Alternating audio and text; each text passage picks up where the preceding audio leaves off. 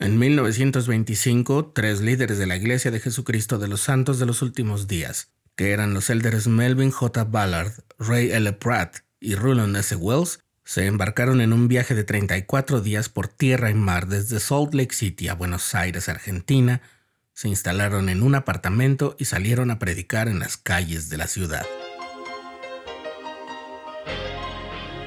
Estás escuchando el programa diario, presentado por el canal de los santos de la Iglesia de Jesucristo de los Santos de los Últimos Días.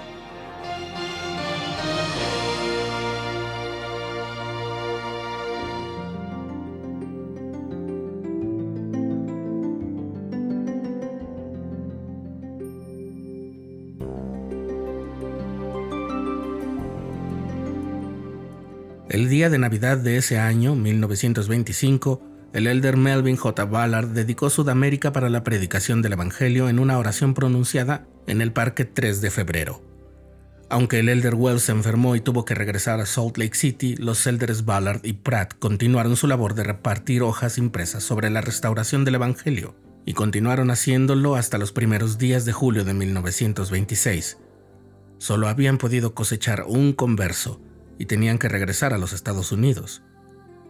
Estaban preparándose para el viaje de regreso cuando el elder Ballard se sintió inspirado a decir, La obra del Señor crecerá lentamente por un tiempo aquí, así como un roble crece lentamente de una bellota. No se disparará en un día como lo hace el girasol que crece rápidamente y luego muere. Pero miles se unirán aquí a la iglesia. Se dividirá en más de una misión y será una de las más fuertes esta misión sudamericana será un poder en la iglesia. O era una declaración muy audaz, como una apuesta deportiva, o era producto de la inspiración. Tuvieron que pasar nueve décadas, pero en efecto, América del Sur es un manantial de fe en el Señor a través de la Iglesia. Los santos en el subcontinente sobrepasan los 4 millones casi llega a las 700 estacas que cobijan más de 5.000 barrios y ramas, además de sus casi 100 misiones y sus 21 templos en funcionamiento. Cuenta Sarah Jane Waver, editora de una de las revistas de la iglesia, que en octubre de 2018 el presidente Russell M. Nelson estaba de visita en Lima, la capital de Perú. Estaba a punto de entrar al Palacio de Gobierno donde se entrevistaría con el presidente de la nación, Martín Vizcarra, cuando una guía de turistas local se acercó a preguntar, ¿quién es ese hombre? Y uno de los miembros de la iglesia que estaba en el lugar dijo, es un profeta.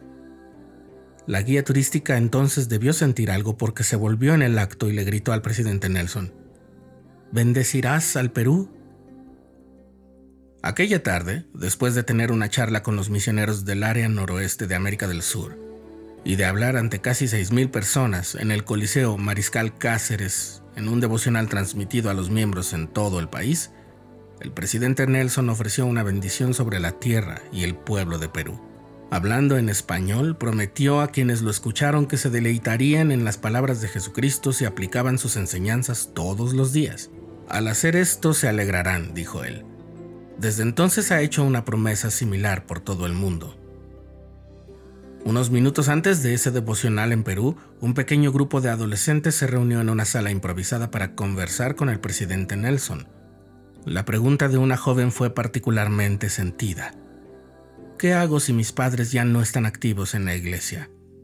La respuesta del presidente Nelson a esa jovencita es la misma para todos los que vivimos en tiempos difíciles.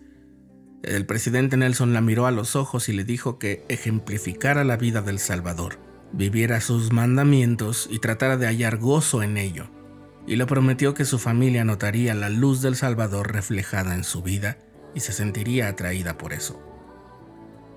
Cuando estudiaba el bachillerato en la Ciudad de México, hice amistad con jóvenes santos de los últimos días que venían de Argentina. Eran familias muy fuertes en el Evangelio y lo siguen siendo. Han pasado los años y ahora tengo muchos amigos santos del Cono Sur, que son de Uruguay, Chile, Brasil, Perú. Su amor al Señor y al Evangelio restaurado es ejemplar e inspirador, además de que saben mucho de fútbol también. Bueno, eso no es tan importante como los asuntos espirituales, pero las palabras del elder Melvin J. Ballard fueron proféticas. La Iglesia de Jesucristo de los Santos de los Últimos Días en Sudamérica es todo un roble de fe e inspiración.